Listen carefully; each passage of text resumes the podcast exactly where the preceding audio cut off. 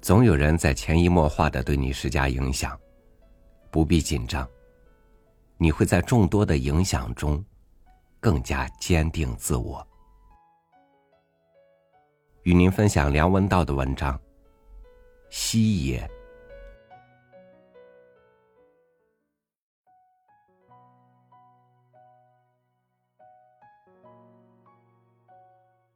在北京的一场活动里，台上的大屏幕正在放映一小段录像。其中有一段林夕的访问。林夕一亮相，台下立刻耸动起来，甚至有人尖叫：“林夕呀！”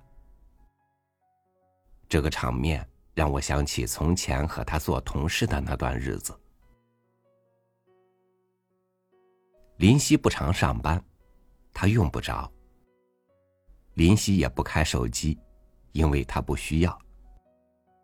要是哪一天下午他睡醒了，词也暂时写完了，心情甚好，决定回来巡视一下，公司里头就会为他酝酿出一股奇特的紧张气氛。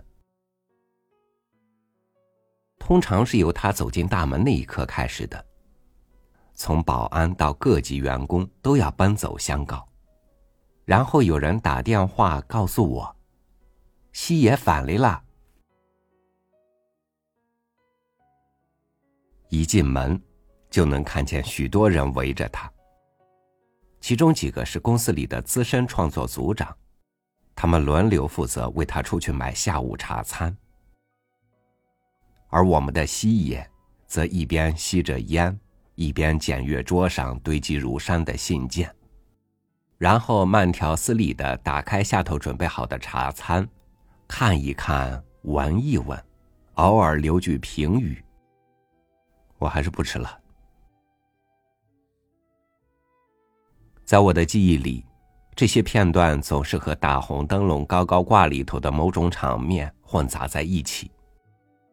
那种山西财阀从外地回到自己的山庄，一路上红灯点起，沿路还不断有人高喊“老爷回来啦”的场面。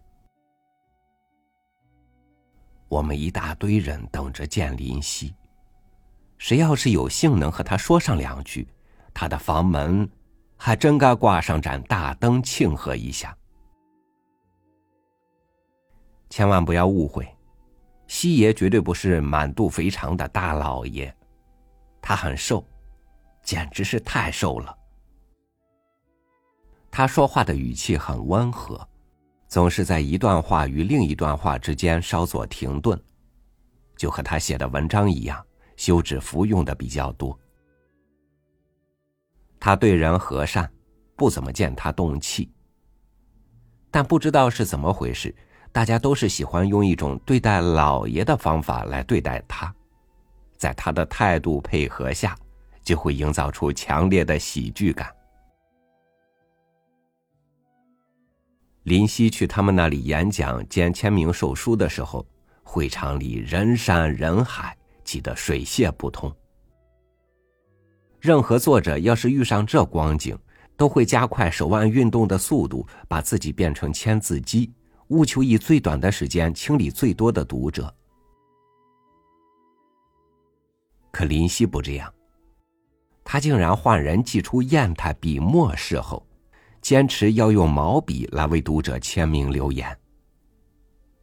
于是几百人列队翘首以待。心急如焚，又不好出声催促。林夕身边的工作人员则满头大汗，拼命磨墨，但怎么磨都赶不上读者的热情如火，墨池一下子就干了。所以，现实所迫，他们试探性的问：“不如换成现成的墨汁吧？”再后来。连林夕都觉得不对劲，这么签恐怕得在现场留宿一晚，才勉强的拿出一支科学毛笔。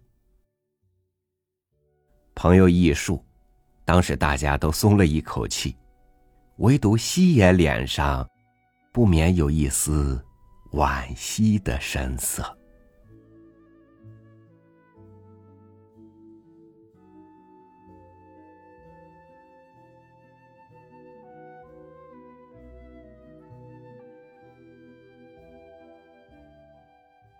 对于每个人来说，你本来就很有趣，何必去效仿别人呢？人只有在不是自己的时候，才会那么无所适从。感谢您收听我的分享，祝您晚安，明天见。